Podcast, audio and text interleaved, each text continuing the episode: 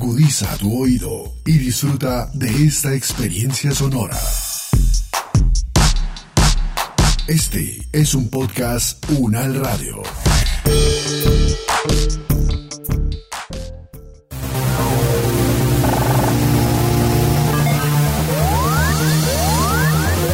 Buen análisis. Siete días en el mundo. Les damos la bienvenida a Buen Análisis 7 días en el mundo, una selección de las noticias que nos deja la semana. Comenzamos. Los conflictos, las relaciones entre los países, las elecciones presidenciales, regionales y legislativas, la conformación geopolítica del mundo, en un recorrido por los hechos más importantes de los últimos siete días. E análisis, siete días en el mundo.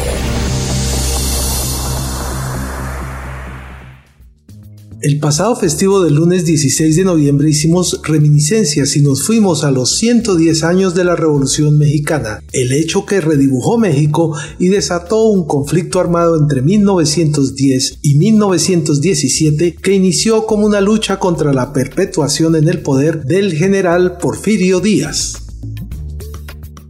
Para abordar esta conmemoración estuvimos con el profesor José David Cortés, doctorado en Historia y profesor del Departamento de Historia de la Universidad Nacional de Colombia.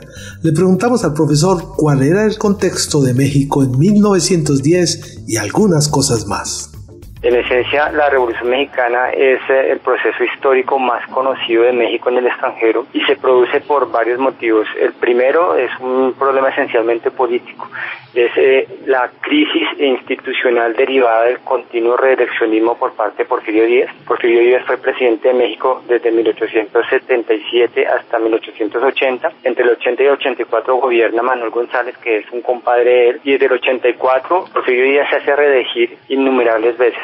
Entonces hay una crítica al inquilosamiento, al muy régimen vetusto, cada vez más viejo, cada vez más corrupto, pero también hay otros problemas que son de carácter más estructural, como por ejemplo la dificultad de buena parte de la población de acceder a los recursos naturales como la tierra, el agua, los bosques, la modernización que va vinculada con la industrialización, pues trajo una nueva clase social que es eh, los obreros y estos obreros cada vez son más explotados, como puede verse en las masacres de la mina de Cananea o en la masacre de la fábrica textil de, de Río Blanco en Veracruz. Además, la crisis de 1907, que es una crisis internacional que afecta a la economía de México porque México dependía mucho de las inversiones eh, extranjeras y también de la manera como ponía sus productos en el mercado internacional. Es decir, hay una conjunción de problemas que hacen que, finalizando 1910, estalle el movimiento armado. Sin embargo, Guillermo, yo soy adepto a que lo que motiva inicialmente el movimiento es lo que hace Francisco y Madero en el plan de San Luis, de llamar a la población a levantarse en armas el 20 de noviembre de 1910, porque Porfirio Díaz se ha vuelto a reelegir como presidente. Pero a eso se suman otros problemas que son de mucha más antigüedad que este de las continuas reelecciones de Porfirio Díaz la Revolución Mexicana es ese gran movimiento, ese gran proceso histórico de México que recuerda una transformación que le dio inicio a un Estado no moderno porque el, porfiriato lo ha ido modernizando, pero fue un Estado con grandes transformaciones que supuestamente incluye a buena parte de la población, a todos aquellos desarraigados. Entonces sí hay una monumentalidad también porque se recuerda con los nombres de las calles, los nombres de las plazas, monumentos erigidos hacia ellos, van a recordar este proceso histórico a partir de, de los personajes principales. Pero también hay que mirar una cosa, Guillermo, que en ese movimiento de siete años por lo menos de conflicto, muchísimas personas, hombres y mujeres, que no recordamos sus nombres, que casi que pasan al, anonimato, fueron fundamentales para construir ese México que va a, hacerse visible después de la Constitución de 1917. UN Análisis.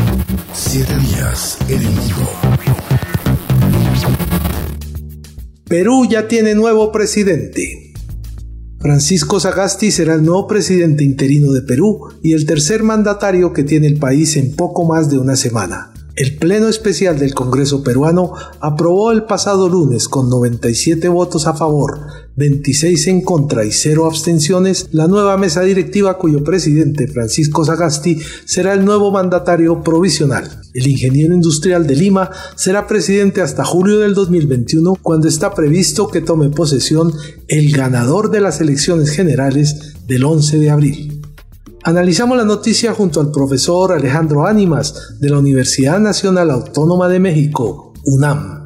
Pues Merino llega al, poder con, con, el rechazo, digamos, de la gente. Eh, hay un enorme problema ahí con las universidades, con las universidades privadas en Perú. esta ley este, que trataban de sacar para regularizar, porque pues ahí hay muchas universidades que son lo que acá en México le llamamos patitos, no sé cómo le llaman en Colombia, es decir, que tienen poco reconocimiento, pues se consideran que pues, no son precisamente lo mejor educativamente. Estos jóvenes salen a la calle y pues bueno, presidente nombrado apenas unos días atrás saca la policía y pues bueno, sacar a la policía en este tipo de, de hechos para tratar de tener una manifestación, pues corre el riesgo de que suceda lo que, lo que pasó, ¿no? Que nos faltara quien se ponga nervioso y dispare y pues bueno, eso enerve aún más a las sociedades y pues haya más rechazo hacia el presidente y su, y su nuevo gobierno.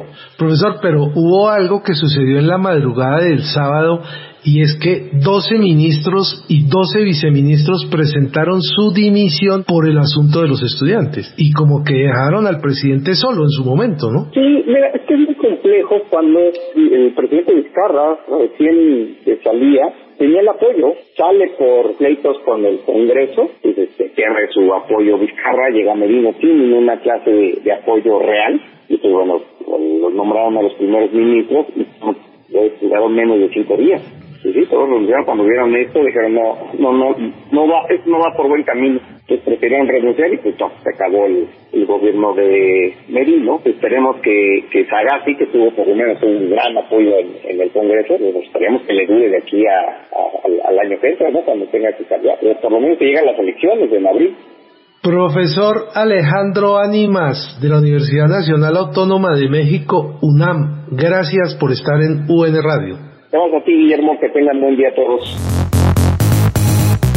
UN Análisis, saber para interpretar.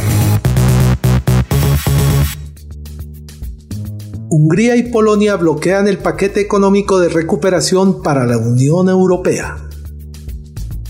Hungría vetará el presupuesto europeo para el periodo 2021 2027, lo que incluye el Fondo de Recuperación de la COVID-19, porque no acepta que se condicione el acceso a los fondos al respeto estricto del Estado de Derecho en los países miembros. Al veto húngaro se ha unido Polonia por idéntico motivo.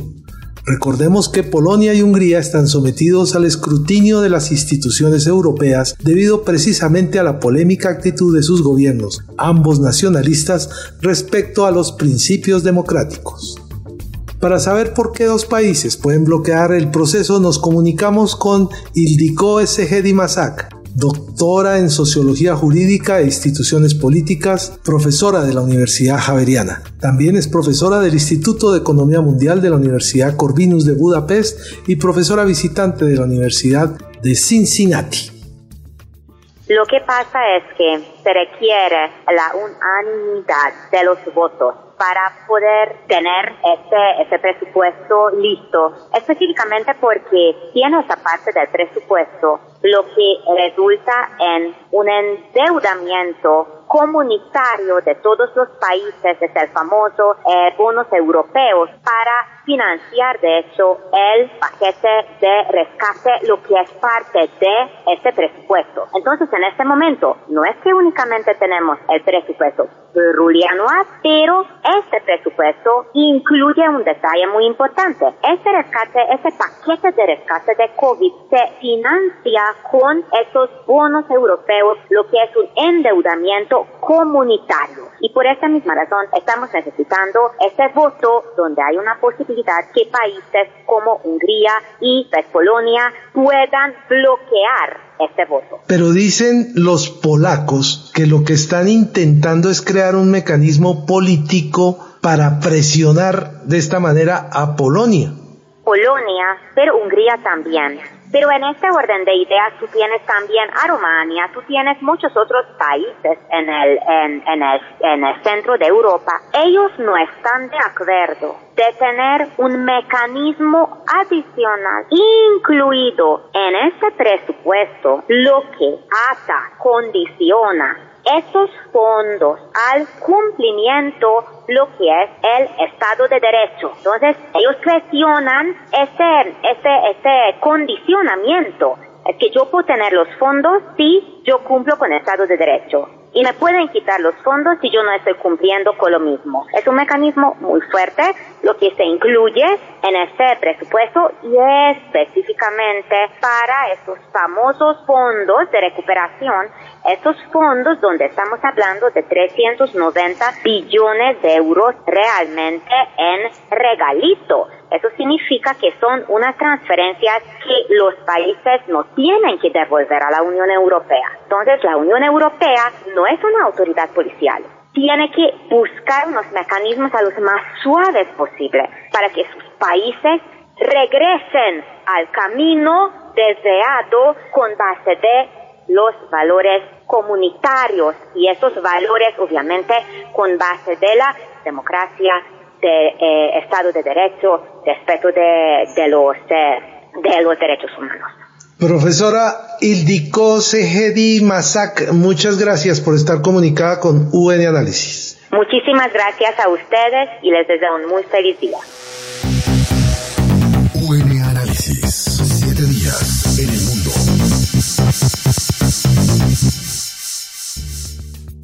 Frente Polisario rompe el alto al fuego y declara el estado de guerra. Tras el enfrentamiento del pasado 13 de noviembre en Gergerat, la tensión entre los dos actores sigue escalando. El Polisario como movimiento y la República Árabe Saharaui Democrática están al pie de guerra por lo que extienden una ofensiva de Marruecos en ese paso bloqueado desde hace días por activistas saharauis que les ha llevado a romper el alto al fuego. Ampliamos la noticia con Juan Manuel Riesgo, historiador, profesor de Historia Contemporánea y Relaciones Internacionales del Instituto de Humanidades de la Universidad Rey Juan Carlos de Madrid, vicepresidente de la Asociación Española de Africanistas. Se puede resumir, porque es muy complicado, en una frase. Cuando España se iba al territorio, se iba a hacer un, referéndum. Eh, referéndum que, en diferentes acuerdos de Naciones Unidas, el Consejo de Seguridad, se garantizaba que se iba a hacer. Pero nunca se hizo. ¿Por qué no se hacía? Pues porque la población saharaui, que ha sido muy luchadora y muy valiente en las ciudades ocupadas por Marruecos, que es aproximadamente dos tercios del territorio, y en los llamados territorios liberados, que también están en Argelia, pues puede ser entre 500 y 700 mil ciudadanos que Mm, si se hace la votación como ellos quieren, los saharauis, solo con la población autóctona, evidentemente saldría adelante la independencia. Si la votación se hace con los colonos que ha ido imponiendo todos estos años Marruecos, el resultado a lo mejor sería favorable a Marruecos. Entonces, como quienes deben de votar no están, de acuerdo entre ambas partes, esta es la razón de que este acontecimiento se ha prolongado, que además tuvo una guerra muy intensa del 75 al, al 91. Y eh, posiblemente ahora, todos sabemos, va a haber un cambio de política muy importante, Trump o Biden. Por supuesto, la ayuda de Marruecos, militar últimamente, si hace años era Sudáfrica, la apartheid, hasta el 94, pues ahora es Francia. Y el Frente Polisario puede presionar porque tiene un ejército muy numeroso, de hecho es un pueblo en armas. Yo he visto unas cifras ahora que dicen que no, no tiene nada que ver con la realidad. Pero claro, pues eh, muertos en unos campamentos con una población tan cansada, sin que se vea, por lo que hemos dicho, de los diferentes criterios de población, la fecha del referéndum, pues es todo complicado. Pero yo, como creo conocer bien al señor Gali, le considero muy inteligente, él tendrá que, pues eso, entre la zanahoria y la riqueza, pues una forma y otra, ambas manos, presionar y que Naciones Unidas de una vez hagan referéndum. Muchas gracias, profesor Juan Manuel Riesgo. Hasta otra ocasión. Que esté muy bien. UN Análisis. Siete días en el mundo. Agenda legislativa argentina entre el aborto y el impuesto a la riqueza. Tras un debate de 13 horas en la Cámara Baja, el oficialismo argentino consiguió la aprobación del proyecto de ley Aporte Extraordinario a las Grandes Fortunas con el objeto de contener los efectos económicos de la pandemia en el país. Por otra parte, el presidente Alberto Fernández se refirió ayer al envío al Congreso del proyecto sobre legalización del aborto y marcó diferencias con el debate del año 2018 cuando finalmente la iniciativa fue rechazada en el Senado. El mandatario advirtió que lo que busca la iniciativa no es hacer obligatoria la práctica, sino garantizar la vida de la mujer que enfrenta un embarazo. Para ampliar esta noticia nos comunicamos en Argentina con Bruno Tondini, profesor de la Universidad de La Plata e investigador del Centro Argentino de Estudios Internacionales KEI. Bueno, vamos a empezar eh, por el tema del aborto, que es un, digamos, entre comillas, es un proyecto que, que vuelve a ser enviado, ya había sido enviado, como bien señalaron, en el 2018, que tiene, bueno, una serie de modificaciones, sí, no muchas, pero varias, que apuntan a, tal vez a lograr un mayor consenso, si bien el espíritu del, del, proyecto es el mismo, ¿sí? O sea, justamente lo que se busca es habilitar a que cualquier mujer, niña o persona gestante pueda solicitar esta interrupción voluntaria del embarazo, pero aumenta el plazo máximo, antes era hasta los, las 12 semanas, hoy es hasta las 14. Y otro detalle que también que puntualiza, que si bien eh, no se encuentra penalizado, o sea, la, la interrupción en sí, hay una, una norma penal incluida, ¿sí? De, muy baja pena, solamente la escala va de tres meses a un año de prisión, es decir, no es, no es de cumplimiento eh, de cumplimiento efectivo aquellas personas que o bien eh, con, colaboren con la interrupción y demás luego de las 14 semanas cuando no se cumplan alguna de las dos condiciones que eh, establece la ley. Si hay dos condiciones hasta la semana 14 se puede hacer libremente, luego de la semana 14 ya tiene un condicionamiento digamos, hay una, hay una especie de gris en torno al tema de la objeción de conciencia, se permite que un profesional de, la salud no realice el procedimiento, pero sí tiene que, eh, digamos, garantizar en todo caso de, poner en contacto inmediato a la persona con otro profesional que sí lo pueda hacer o en el caso de que haya una necesidad de una atención inmediata impostergable lo tiene que hacer más allá de su objeción. Profesor, ¿qué tal si pasamos al otro tema? De discusión en la Argentina, que es el proyecto de impuesto a la riqueza que ya fue aprobado en la Cámara Baja y que fue impulsado por el hijo de los Kirchner, Máximo, que es el jefe de bancada del Frente de Todos. Y hasta donde tengo entendido, el muchacho cumplió con su nombre porque quedó Máximo.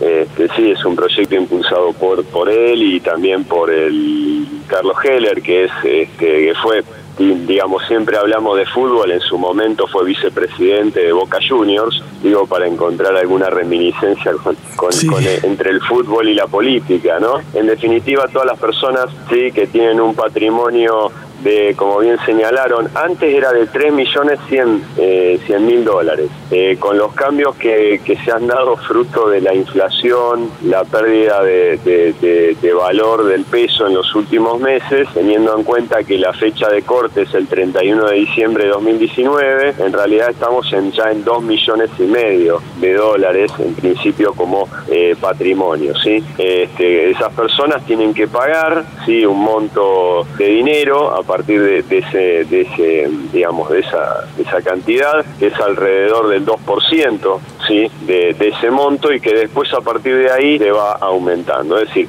hasta los 2 millones nadie paga nada. De ahí en adelante paga eh, esa, esa cantidad del 2% de, del monto como único aporte. El tema es que cuál es el problema en la Argentina. El problema en la Argentina es que de 1932 en adelante todos los, todos los impuestos que fueron sancionados, la gran mayoría por la nación, esto no es un impuesto, pero se asemeja mucho, este, fueron creados por un tiempo determinado y los tenemos hasta el presente, que es donde acá se plantearía esto de la doble imposición, porque se usa el mismo, prácticamente el mismo hecho imponible entre lo que es el impuesto a los bienes personales, que es un impuesto a la renta personal, eh, al perdón, al patrimonio personal de un individuo, y este aporte, que es por única vez, por el tema del COVID y demás, pero en definitiva hay una doble imposición. Entonces eso es lo que se cuestiona. Profesor Bruno Tondini de la Universidad de La Plata e investigador del Centro Argentino de Estudios Internacionales KEI, gracias por estar en UN Radio. UN Análisis. Siete días en el mundo.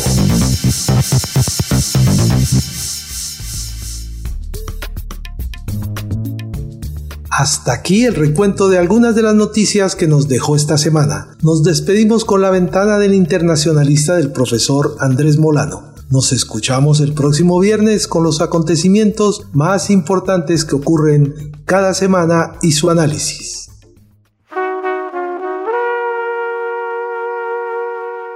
Esta es la ventana del internacionalista, un lugar para mirar lo que pasa en el mundo y ver el mundo pasar. Este año por primera vez desde que existen registros, las aguas del Océano Glacial Ártico no se empezaron a congelar sino hasta bien entrado el mes de noviembre. Esta es tan solo una de muchas manifestaciones inequívocas del cambio climático y del calentamiento global que han venido produciéndose e intensificándose durante las últimas décadas. También, durante las últimas décadas se ha producido e intensificado un proceso de cambio internacional y de calentamiento geopolítico. Algunos ponen en tela de juicio, contra toda evidencia y con graves consecuencias, sobre todo cuando se trata de líderes políticos que deberían tomarse el asunto muy en serio, el cambio climático y el calentamiento global. Difícilmente se encontrará alguien que niegue el cambio internacional y el calentamiento geopolítico. Resulta paradójico, pues entre ambos procesos hay una relación sustancial que va mucho más allá de su mera coincidencia en la historia. Los signos del cambio internacional son notorios. El poder, que es el factor esencial de la política internacional, ha experimentado cambios significativos en su localización, en su distribución, en sus fuentes e incluso en su naturaleza. Se habla de transición del poder, del desplazamiento de su centro de gravedad de Occidente a Asia-Pacífico, de su difusión entre una pluralidad cada vez más amplia y variopinta de actores, de la aparición de nuevas formas de poder derivadas, por ejemplo, de las innovaciones tecnológicas. La estructura del sistema internacional está en fusión y rápida transformación. Los más ortodoxos hablan de una nueva bipolaridad. Unos han saludado con algo de ingenuo entusiasmo el enésimo advenimiento de la multipolaridad. Se han acuñado términos como pluripolaridad o interpolaridad para describir lo que ocurre en la escena internacional. Algunos han advertido el fin del poder, el surgimiento de un mundo sin poder en el que éste, definitivamente, ha dejado de ser lo que era. A juicio de otros, este es el siglo de la apolaridad, en el peor de los casos, del sálvese quien pueda, o de todo esto un poco al mismo tiempo. El calentamiento geopolítico trae consigo la reactivación de viejas fallas tectónicas y la formación de otras nuevas a lo largo y ancho del mundo, el deshielo de conflictos, un creciente activismo y en algunos casos un arriesgado aventurerismo por parte de algunos estados, el realineamiento, la búsqueda de un mayor reaseguramiento. Fracturas antes impensables quiebran alianzas tradicionales y asociaciones antes sólidas. La geopolítica misma parece estar haciendo implosión en una multiplicidad de geopolíticas que se solapan y en ocasiones se contradicen. Parece que finalmente ha llegado el relajamiento del orden mundial que hace 30 años anticipó el profesor marroquí Saki Laidi. Esta es la realidad internacional del mundo de hoy inédita, incompleta, heterogénea, transitoria, inestable, desarticulada y ambivalente. Nunca había sido tan urgente y necesario hacer el esfuerzo de entenderla y explicarla, y nunca había sido tan difícil intentarlo. Soy Andrés Molano y esta es La Ventana del Internacionalista, un lugar para mirar lo que pasa en el mundo y ver el mundo pasar.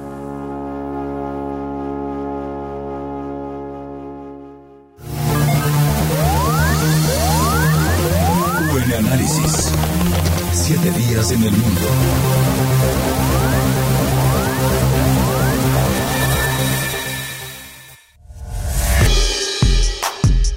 Las opiniones aquí expresadas son de entera responsabilidad de sus autores y solo comprometen a los realizadores de este podcast. No representan necesariamente el pensamiento de la UN Radio ni la posición oficial de la universidad.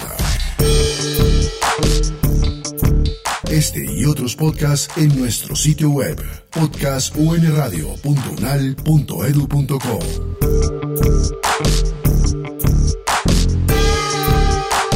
Universidad Nacional de Colombia, proyecto cultural, científico y colectivo de nación.